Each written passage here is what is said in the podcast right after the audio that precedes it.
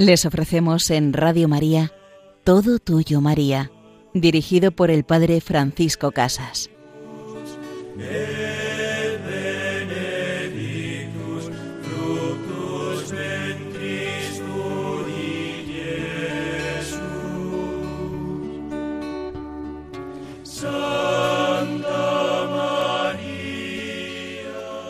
Todo tuyo, María, de la mano de nuestra Madre la Virgen, queremos caminar hacia el corazón de su Hijo Jesús. En este programa vamos a hablar de cómo el rosario es un gran instrumento que nos concede y trae la paz de parte de Dios y también nos ayuda, y así San Juan Pablo II nos invitaba a unir a la familia serían como los dos grandes fines, los dos grandes fines que nos regala eh, como fruto la oración del Santo Rosario, la paz y la unidad de la familia. Y en la segunda parte de este programa nos acercaremos a la relación especial que San Juan Diego tuvo con nuestra Madre la Virgen en esa advocación de la Virgen de Guadalupe. Pues vamos a comenzar en este día viendo la importancia que la Iglesia siempre ha dado a la oración del Santo Rosario. Una oración que siempre ha tenido y tiene y tendrá una particular eficacia. A esta oración la Iglesia le ha confiado las causas más difíciles en su recitación comunitaria y en su práctica constante. En momentos en los que la cristiandad misma estaba amenazada, se atribuyó a la fuerza de esta oración la liberación del peligro, y la Virgen del Rosario, la Virgen de las Victorias después de aquella gran victoria en la batalla de Lepanto, fue considerada como propiciadora de la salvación. Qué bonito que la Iglesia nos regale este gran instrumento de contemplar la vida de Cristo en cada momento, en cada etapa, hasta su resurrección encomendando las intenciones más profundas de nuestro corazón, de nuestro mundo, de nuestro país. En estos días necesitamos pedirle a la Madre, pedirle que nos acerque a su Hijo Jesús, que nos traiga la paz para nuestro mundo, la unidad en las familias, que sea ella la reina de nuestros corazones. Nos decía San Juan Pablo II que él deseaba confiar a la eficacia de esta oración la causa de la paz en el mundo y la causa de la familia. Pues vamos a comentar un poco cómo él encomendaba esta causa de la paz a la Virgen María al rezo del Santo Rosario por medio de la Iglesia. Y él decía que las dificultades que presenta el panorama mundial al inicio del nuevo milenio nos llevan a pensar que sólo una intervención de lo alto será capaz de orientar los corazones de los que viven en situaciones conflictivas y de quienes dirigen los destinos de las naciones para que puedan hacer esperar un futuro mejor, que nos puedan traer un futuro mejor. Qué preciosas palabras de San Juan Pablo II. Orientar los corazones. ¿Cómo sabía él que una sociedad no se cambia cambiando leyes, no se transforma cambiando leyes y normas, sino que solamente se renueva una sociedad cambiando los corazones. Y el único que puede cambiar los corazones es Dios, es Jesucristo. Por eso le pedimos a nuestra Madre la Virgen que sea ella la que oriente los corazones de los que viven, de los que vivimos situaciones conflictivas, y también de aquellos que dirigen los destinos de las naciones que el Señor oriente su corazón para que nos ayuden a todos a instaurar esa civilización del amor, ese reino de Jesucristo en este mundo, el reinado de Jesucristo. El Santo Rosario es una oración orientada por su naturaleza hacia la paz, por el hecho mismo de que contempla a Cristo, príncipe de la paz y nuestra paz, como nos recuerda la carta a los Efesios en el capítulo 2, versículo 14. El que interioriza el misterio de Cristo, y esa es la finalidad del rosario, aprende el secreto de la paz y hace de ello un proyecto de vida. Un proyecto de vida que es la paz y el amor para todos, pero primero tiene que ser la paz y el amor para mí, recibido del mismo Cristo nuestro Señor. Y es además la oración por la paz, por la caridad, la que promueve con el rezo del Santo Rosario la transformación de los corazones. Si se recita bien, como una verdadera oración meditativa, el Santo Rosario, favoreciendo el encuentro con Cristo en sus misterios, nos muestra también el rostro de Cristo en los hermanos, especialmente en los que más sufren. ¿Cómo se podría considerar, nos dice San Juan Pablo II, en los misterios gozosos, el misterio del niño nacido en Belén, sin sentir el deseo de acoger, defender y promover la vida?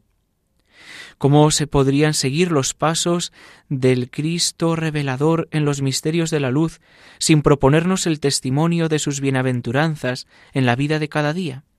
cómo contemplar a Cristo cargado con la cruz y crucificado, sin sentir la necesidad de hacerse sus cirineos. En esta tierra, en cada hermano aquejado por el dolor o oprimido por la desesperación. ¿Cómo se podría, en fin, contemplar la gloria de Cristo resucitado y a María coronada como reina, sin sentir el deseo de hacer este mundo más hermoso, más justo, más cercano al proyecto de Dios?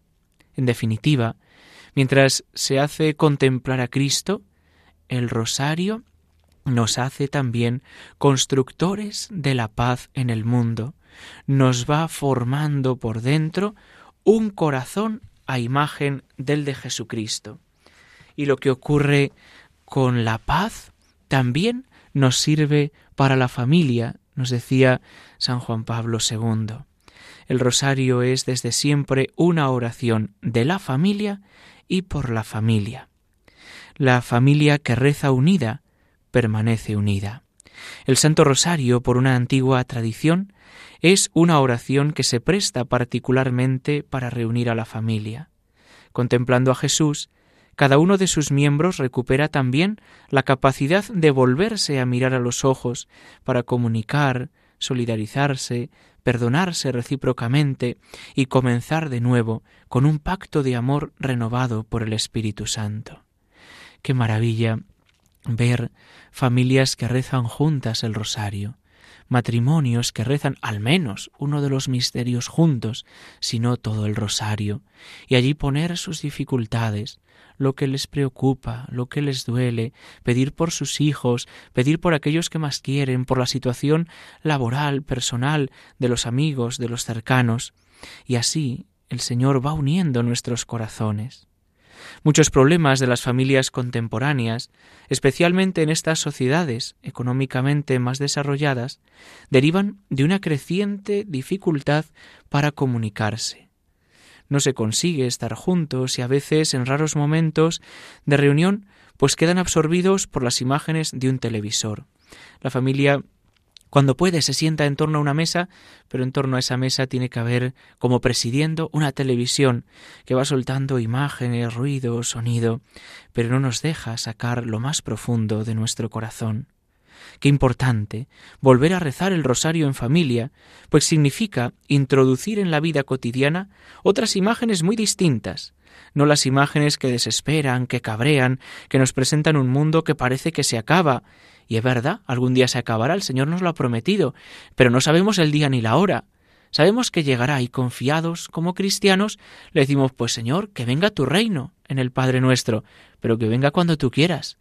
Que yo esté preparado como esas vírgenes, como esas doncellas que esperaban la llegada del esposo, pero Señor, con paz, con esperanza, entregándome cada día entonces, cuando uno contempla los misterios del rosario, contempla un misterio que salva, contempla la imagen del Redentor, la imagen de su Madre Santísima, y entonces la familia que reza, unida al rosario, reproduce un poquito el clima de la casa de Nazaret. Jesús está en el centro, se comparten con él alegrías, dolores, se ponen en sus manos las necesidades y proyectos, y se obtienen de él la esperanza y la fuerza para el camino. Pero también es un instrumento y un camino que nos ayuda a ver y poner el proceso de crecimiento de los hijos. ¿No es acaso el rosario un itinerario de la vida de Cristo, desde su concepción a la muerte hasta su resurrección y gloria? Por eso hoy resulta cada vez más difícil para los padres seguir a los hijos en las diversas etapas de su vida, por las prisas, por los trabajos, por tantas situaciones. Y el rosario el rezar el rosario por los hijos, y mejor aún con los hijos, educándolos desde su tierna edad para este momento cotidiano de intervalo de oración, pues nos ayuda a parar con ellos, a hablar a Dios de manos de María de nuestros hijos. Si nosotros les queremos, cuánto más los quiere Dios. Y por eso a veces podemos objetar que el rosario es que es una oración poco adecuada para los gustos de los chicos y de los jóvenes de hoy. Es que parece que se aburren, es que parece que no se enteran. Pero quizá esa objeción no sea tanto por la oración en sí, sino por un modo poco esmerado de rezarlo. Tenemos que ayudarnos a entrar en ese misterio del rosario, a poder vivirlo, a ser originales, haciendo oportunas aportaciones simbólicas y prácticas que favorezcan su comprensión y su puesta en valor. ¿Por qué no probarlo? Una pastoral juvenil nos decía San Juan Pablo II que no sea derrotista, sino apasionada y creativa.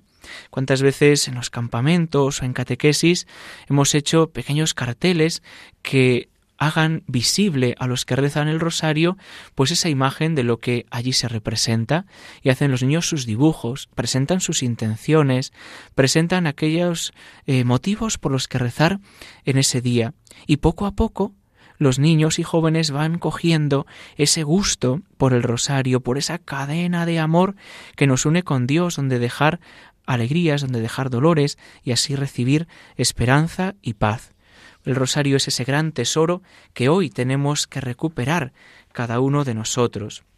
Como familias cristianas, los enfermos, los ancianos, los jóvenes, nos dice, invita San Juan Pablo II, tomad con confianza entre las manos el rosario, descubriendo de nuevo a la luz de la Escritura y en armonía con la liturgia este gran regalo para todos nosotros pues vamos a escuchar ahora una canción que nos habla de la Virgen María, de la Virgen de Guadalupe.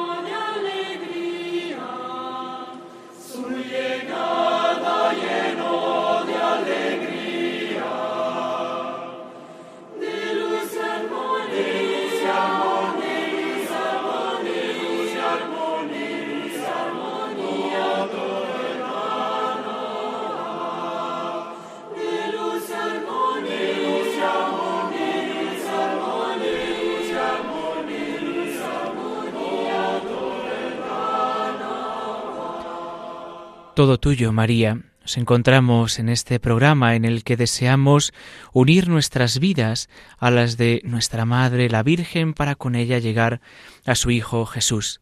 Hemos estado hablando de la importancia del Santo Rosario para pedir la paz y la unidad en las familias. Y en esta segunda parte, donde vemos a los santos relacionados con la Virgen María, como ella, forjadora de santos, madre de cristianos que nos ayuda a vivir la santidad, vamos a hoy a contemplar y a introducirnos un poquito en la vida de San Juan Diego, este laico indígena mexicano que nos ayuda y nos presenta a nuestra Madre la Virgen en esa advocación de la Virgen de Guadalupe.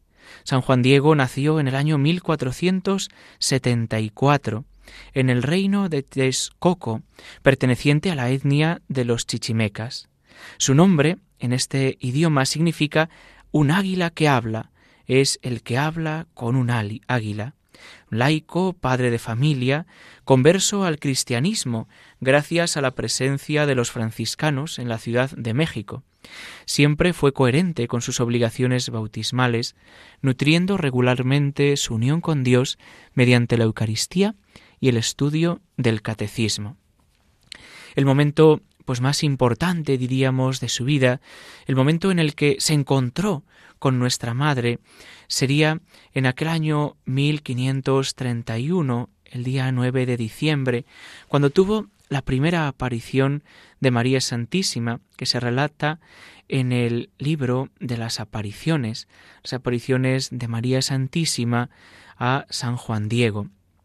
Y en este libro, en este relato, nos cuenta que el santo recibió el saludo de la Virgen, Juanito, querido Juan Dieguito, la Virgen se le presentó como la perfecta siempre Virgen Santa María, como Madre del Verbo de Dios, y al encargarle que en su nombre pidiese al obispo franciscano Juan de Zumárraga la construcción de una iglesia en el lugar de la aparición, el santo le contestó Señora mía, yo voy a cumplir tu mandato, me despido de ti, yo, humilde siervo. El obispo le negará esta petición, y después de otras apariciones, el 12 de diciembre, la Virgen le pidió subir hasta la cima de la colina del Tepeyac para recoger flores. Pese a la fría estación invernal y a la aridez del lugar, Juan Diego mostró confianza e hizo lo que la Virgen le pidió. Al subir al monte y al encontrar las flores, las colocó en su tilma y bajo petición de la Virgen se las presentó al obispo como prueba de veracidad.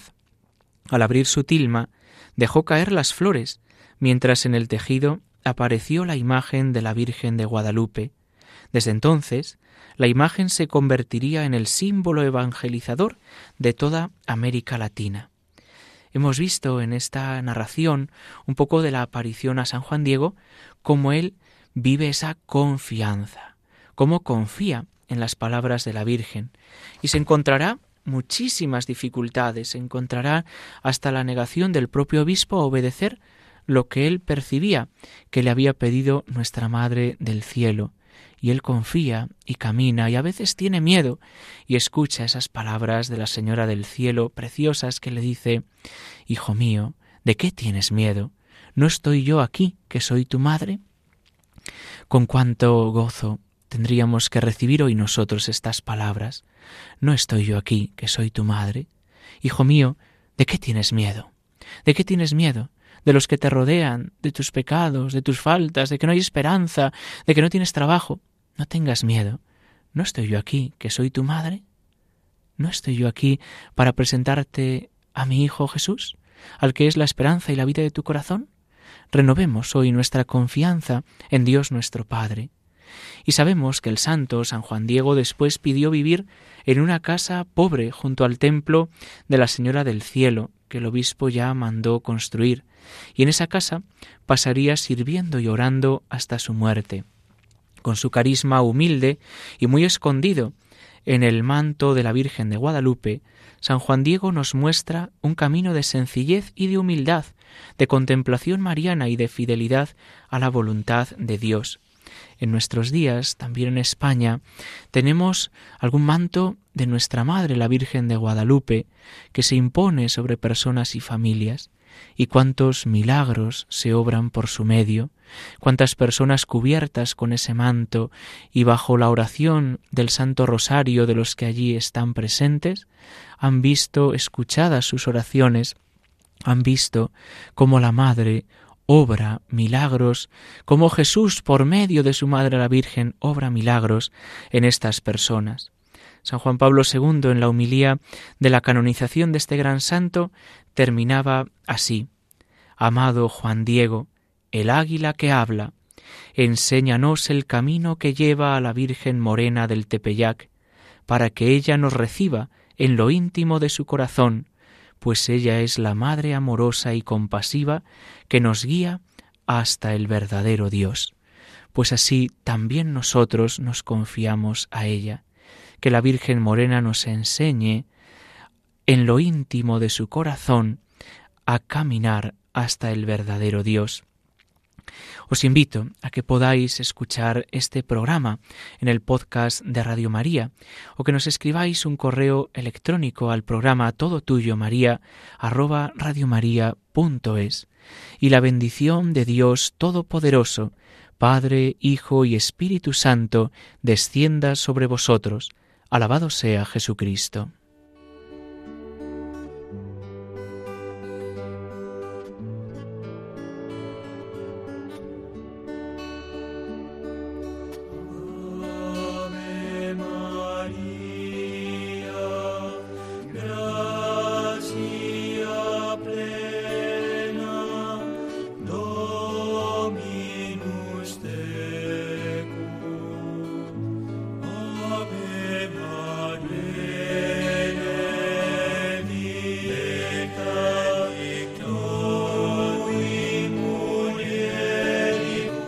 Han escuchado Todo Tuyo María con el Padre Francisco Casas.